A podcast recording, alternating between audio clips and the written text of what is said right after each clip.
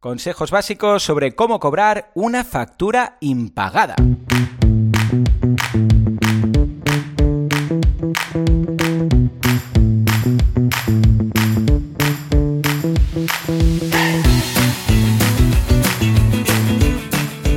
Sage Advice Podcast, gestión empresarial como clave del éxito, es el canal de podcast creado por Sage, el software de gestión empresarial que se adapta a las necesidades de cualquier emprendedor, pyme o despacho profesional.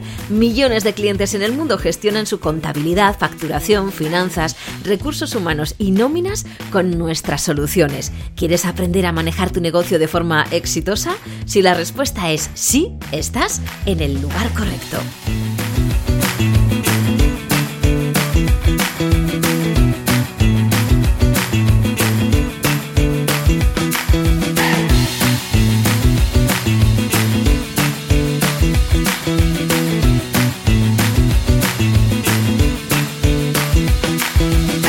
¿Qué tal? Bienvenidos, bienvenidas a Sage Advice Podcast. Soy Joan Boluda y hoy vamos a hablaros de algo frustrante pero frecuente y que hay que saber gestionar, las facturas impagadas.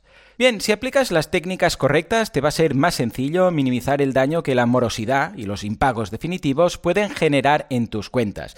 Lo primero de todo es saber mantener la calma y las formas adecuadas. Debes asegurarte que hay un verdadero retraso. No es tan raro que pienses que ibas a cobrar en una determinada fecha, pero luego te des cuenta de detalles que habías pasado por alto.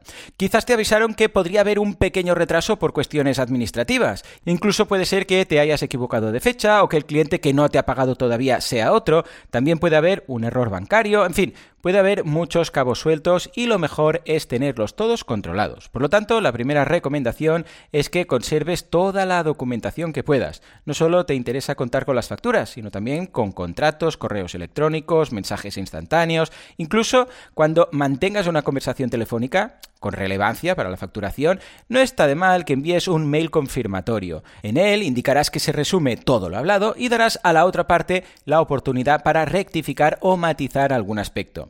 Además, conviene tener una visión global del cliente incumplidor. Observa su historial contigo. Puede ser que sea un problema puntual en un cliente ejemplar. Sin embargo, si es una conducta muy repetida, tendrás que sentarte en la mesa y analizar las posibilidades para reconducir la relación. Mira si puedes prescindir de esta relación o si es factible pedir nuevas condiciones o garantías. Entonces, y así, una vez tienes claro lo que vas a reclamar, conviene que des varias oportunidades al diálogo. Suele ser más rentable esperar un poco y cobrar con un cliente satisfecho que tener que ir a juicio para cobrar una cantidad de alguien que nunca más va a contratarte.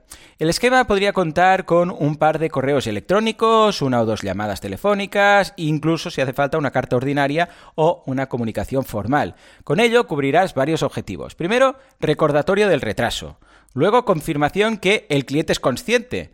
También la negociación de las condiciones, quizás para un nuevo plazo de pago e incluso anuncio del inicio de acciones judiciales.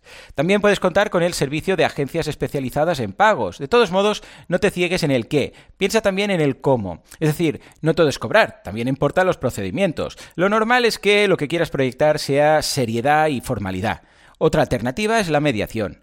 Es muy interesante cuando el impago se produce por discrepancias. También podéis recurrir al arbitraje, en el que un tercero va a decidir qué es lo que procede. A ver, en casos más extremos hay que acudir al juzgado, pero ten en cuenta que hay varias formas de cobrar una deuda en función de las circunstancias, no solo del crédito, sino también del deudor. El caso más adverso suele ser aquel en el que el deudor no te paga porque no puede además tiene muchos otros acreedores. En ese caso, se verá abocado a un concurso y habrá que elegir un procedimiento más o menos complejo. Entonces, lo primero que debes hacer es comprender que cabe la posibilidad que no cobres tu deuda completa. Ten además en cuenta que hay acreedores con diversas clases de privilegios, entre ellos los trabajadores, Hacienda, la Seguridad Social o aquellos que tienen una garantía.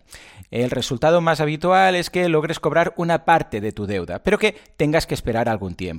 Esta demora puede deberse tanto a la necesidad de completar fases de este procedimiento como a un acuerdo que se haya alcanzado para facilitar el pago. Afortunadamente, no todas las facturas impagadas se deben a que tu deudor atraviesa pues una falta de liquidez o de solvencia. Si está en condiciones de pagar, puedes recorrer a otros caminos judiciales. Sin embargo, ten en cuenta que puedes necesitar dos tipos de juicios. En el primero, se declara tu derecho a cobrar en unas condiciones determinadas, que, ojo, pueden incluir el cobro de intereses de demora. A partir de ahí, el juzgado dará opción a tu deudor para que cumpla voluntariamente con todo lo dictado. Además, ten en cuenta que en esta fase pueden proceder distintos tipos de recursos hasta llegar a una sentencia firme.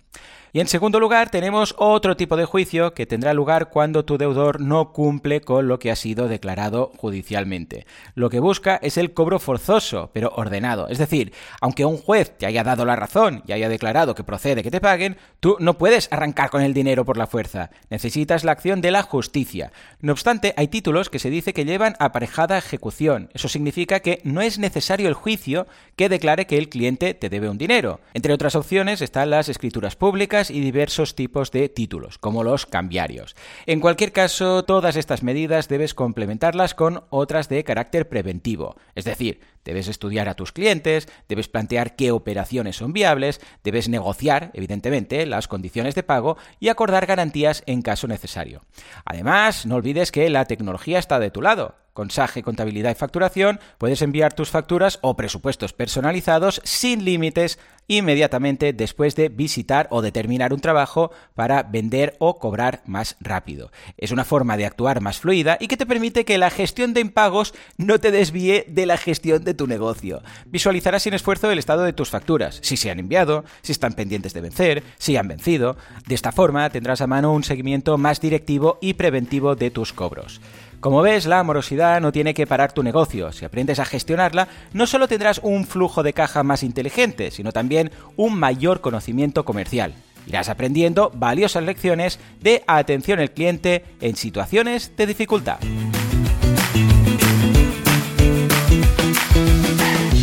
Consulta todos nuestros podcasts en el blog Sage Advice dentro de sage.com, donde también encontrarás más consejos para pymes que quieren alcanzar el éxito a través de la gestión empresarial y financiera.